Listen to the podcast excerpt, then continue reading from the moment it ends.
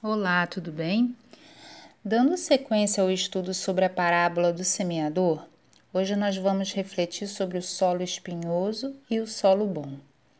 Quero lembrar que os textos base utilizados são Mateus capítulo 13, dos versos 1 a 23, Marcos capítulo 4, dos versos 3 a 20 e Lucas capítulo 8, dos versos 5 a 15. Os três evangelhos mostram que uma parte das sementes caiu entre os espinhos, mas Lucas apresenta uma informação importante. Diz assim: Outra caiu no meio dos espinhos, e estes, ao crescerem com ela, a sufocaram. Verso 7. Entende-se, portanto, que o espinho cresce ao mesmo tempo que a semente. Quando a semente foi lançada, os espinhos estavam no solo, mas eram pequenos. Aparentemente eram inofensivos, não causariam danos, mas ao crescerem, acabaram tomando o espaço necessário para a planta se desenvolver, sufocando-a. Jesus está nos alertando que, da mesma forma, existem espinhos sutis em nossas vidas que, se não forem controlados enquanto pequenos, podem afetar consideravelmente a nossa comunhão com Deus. Veja que a semente germina e cresce juntamente com o espinho, e este acaba impedindo que a planta produza frutos. O grande problema dos espinhos é que eles concorrem com a planta quanto ao espaço e aos nutrientes do solo, e até mesmo quanto à luminosidade eles acabam tirando a força que a planta teria para crescer e produzir. De forma semelhante, os espinhos correspondem às coisas que podem parecer inofensivas, mas que estão em concorrência com a palavra de Deus em nossa vida. Em Mateus, lemos a seguinte explicação dada pelo Mestre: O que foi semeado entre os espinhos é o que ouve a palavra Porém, as preocupações deste mundo e a fascinação das riquezas sufocam a palavra e ela fica infrutífera. Verso 22. O problema abordado por Jesus nesse tipo de solo é relacionado às coisas que têm prioridade para nós. Então, ele destaca duas áreas que podem roubar a atenção do discípulo, fazendo com que se esqueça do Senhor as preocupações desta vida e a fascinação das riquezas. De acordo com o dicionário, a palavra preocupação é uma ideia fixa, permanente, dominante e antecipada que perturba o pensamento. O fato de a preocupação ser uma ideia antecipada me chama a atenção, visto que ela retrata uma inquietação por algo que ainda não aconteceu é quando há apenas uma suposição de que algo ruim vai acontecer e sofremos por antecipação. Paulo orienta os cristãos a não andarem ansiosos por coisa alguma. Filipenses 4, verso 6. É fato que as preocupações chegam e tentam abalar a nossa fé, mas precisamos nos posicionar em oração, conforme ensina o apóstolo. Entendo, portanto, que a preocupação está diretamente relacionada à falta de confiança.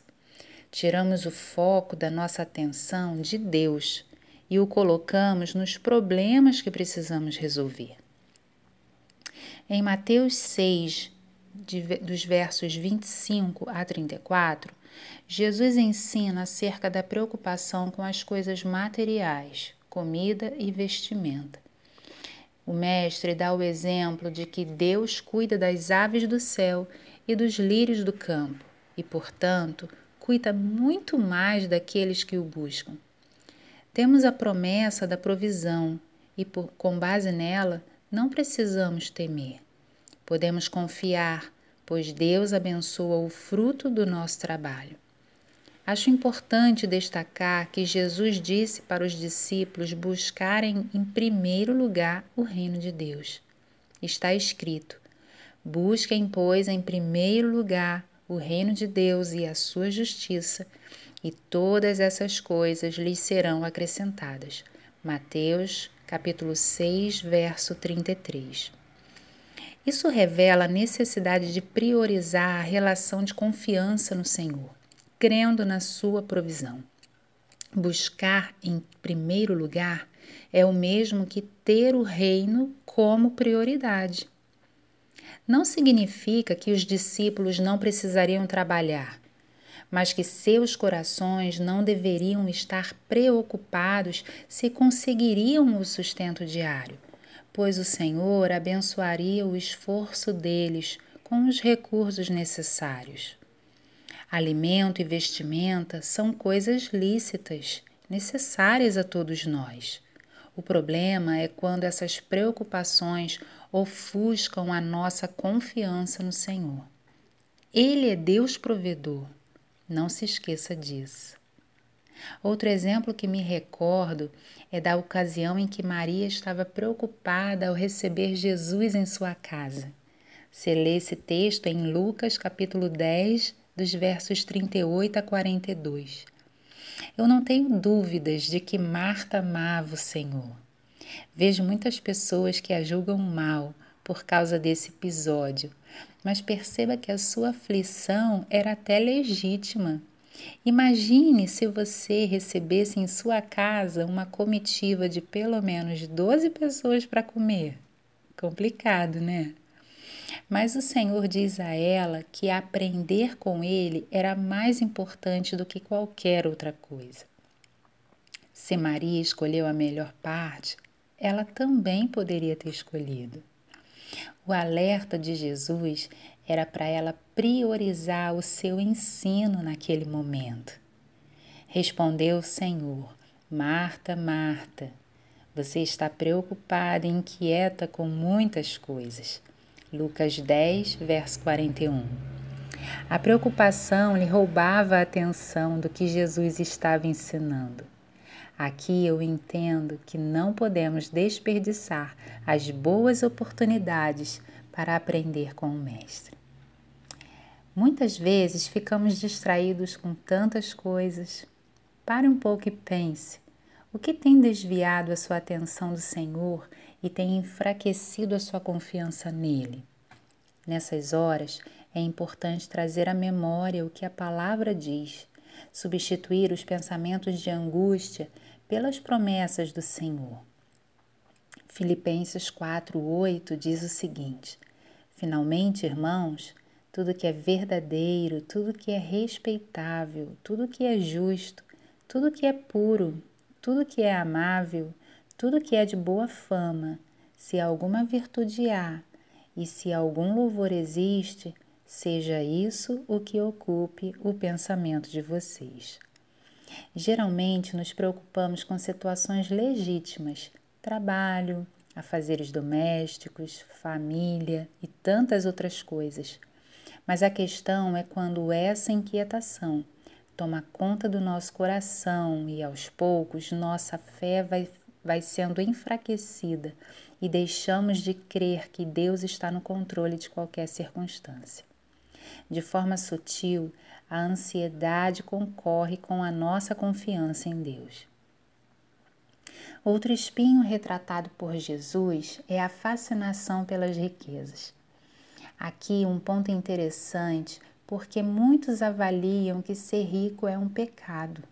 Não é isso.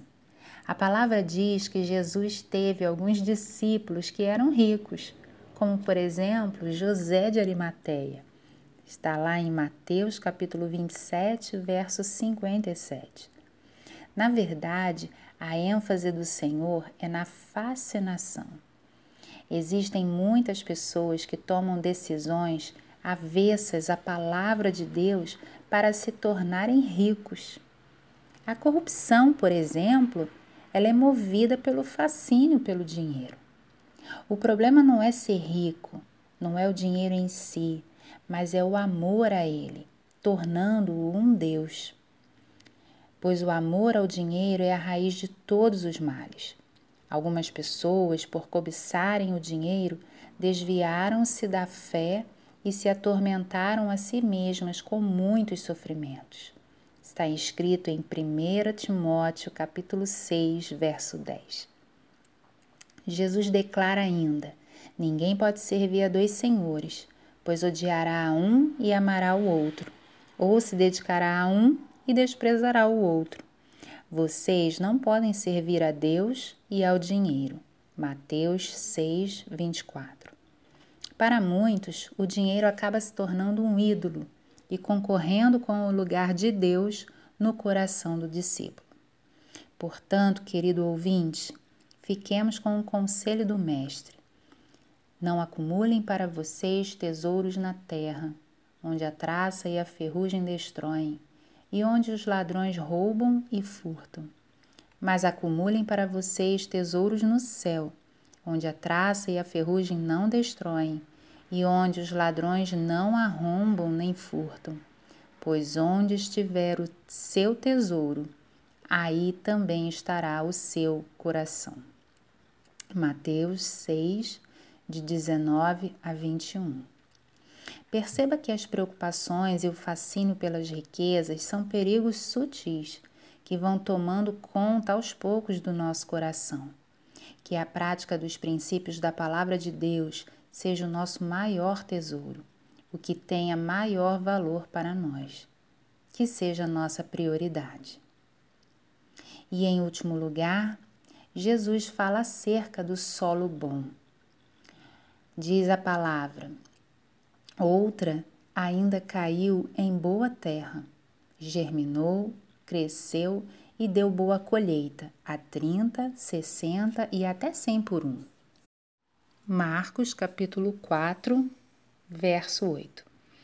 Ele explica da seguinte forma: Outras pessoas são como a semente lançada em boa terra. Ouvem a palavra, aceitam-na e dão uma colheita de 30, 60 e até 100 por um. Verso 20. Quais são as características que possui um solo bom?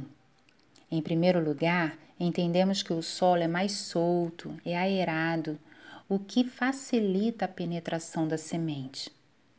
Ele é também livre de obstáculos, como as pedras e os torrões, que impedem o aprofundamento das raízes. Esse solo também possui nutrientes e umidade essenciais ao crescimento da planta.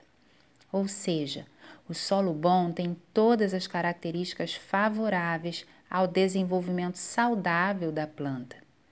De igual forma, quando nosso coração é sensível, quando nossa fé está bem firmada, ou seja, com raízes profundas, quando nos alimentamos com a palavra de Deus, que é o nosso nutriente necessário, e quando há água suficiente, que é a presença do Espírito Santo, certamente teremos uma vida frutífera.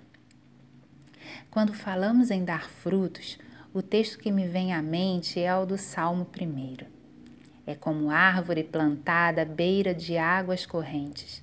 Dá fruto no tempo certo e suas folhas não murcham. Tudo o que ele faz prospera. Salmo 1, verso 3. Você já viu como o solo às margens do rio é fértil?